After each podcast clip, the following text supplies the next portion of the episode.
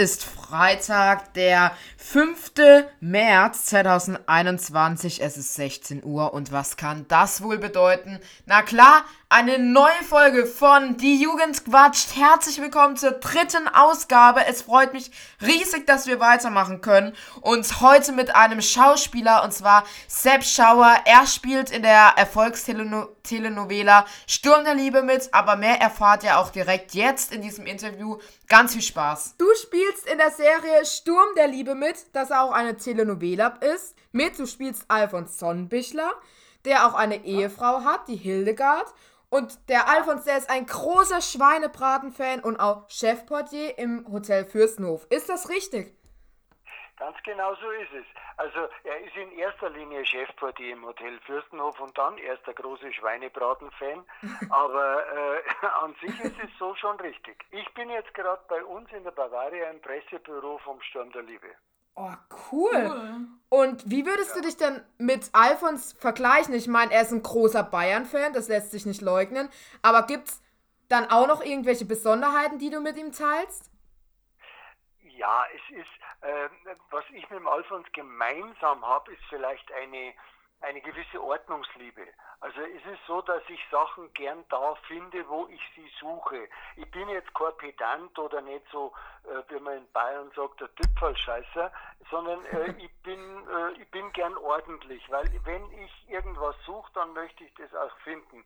Äh, und der Alfons ist mir da natürlich um einiges voraus, weil der noch wesentlich ordentlicher ist als ich. Aber das, glaube ich, verbindet uns am meisten und dann äh, einfach die eine gewisse Empathie den Menschen gegenüber. Die hat der Alfons seinen Gästen gegenüber und auch seiner Familie gegenüber natürlich.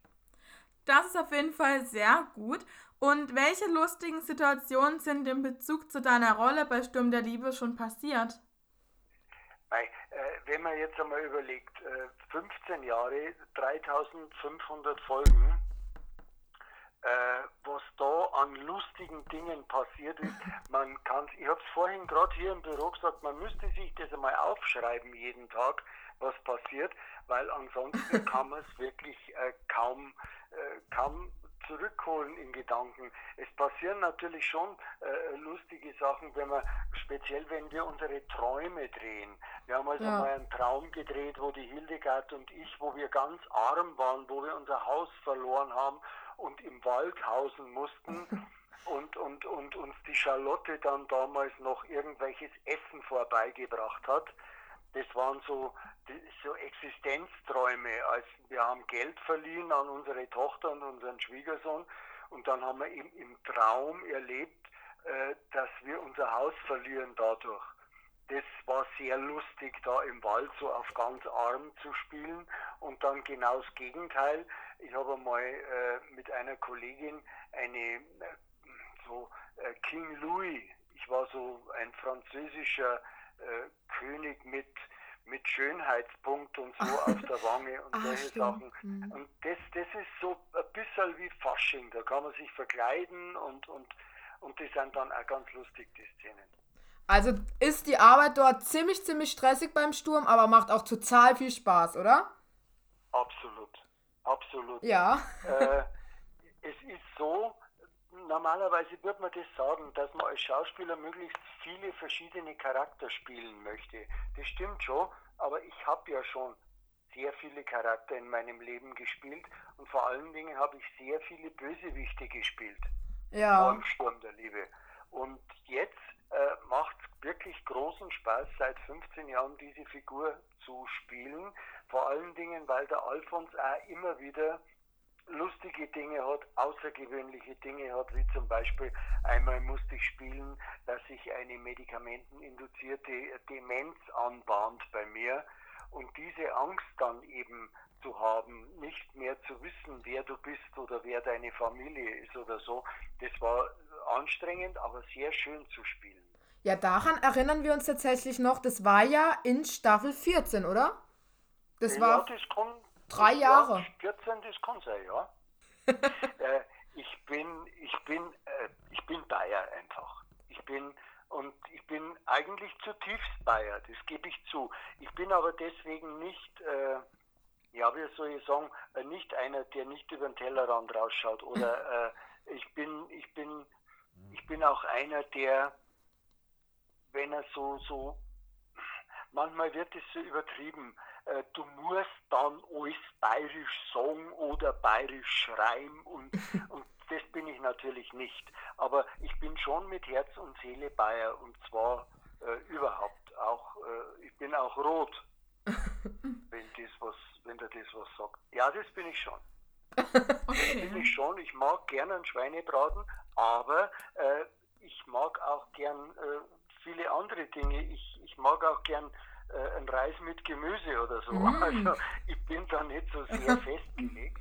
Ich bin jetzt nicht vegetarisch, das gebe ich zu, Mhm. aber äh, es, es ist auch nicht jeden Tag Fleisch, was ich esse.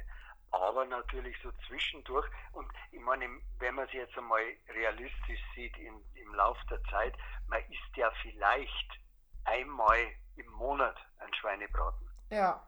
Wenn überhaupt. Eher ist es ja alle zwei Monate mal. Äh, oder man geht einmal weg zum Essen in ein Lokal, wo man weiß, da ist der Schweinsbraten besonders gut, dann isst man natürlich einen Schweinsbraten. Aber ansonsten würde ich den jetzt nicht einmal in der Woche essen. Also in den letzten Staffeln bei Sturm der Liebe kam es ja schon öfters vor, dass der Alfons zum Beispiel äh, mit, sei, mit ähm, Alexander ähm, Saalfeld äh, Motorradfahren gegangen ist. Du erinnerst dich bestimmt noch an ihn.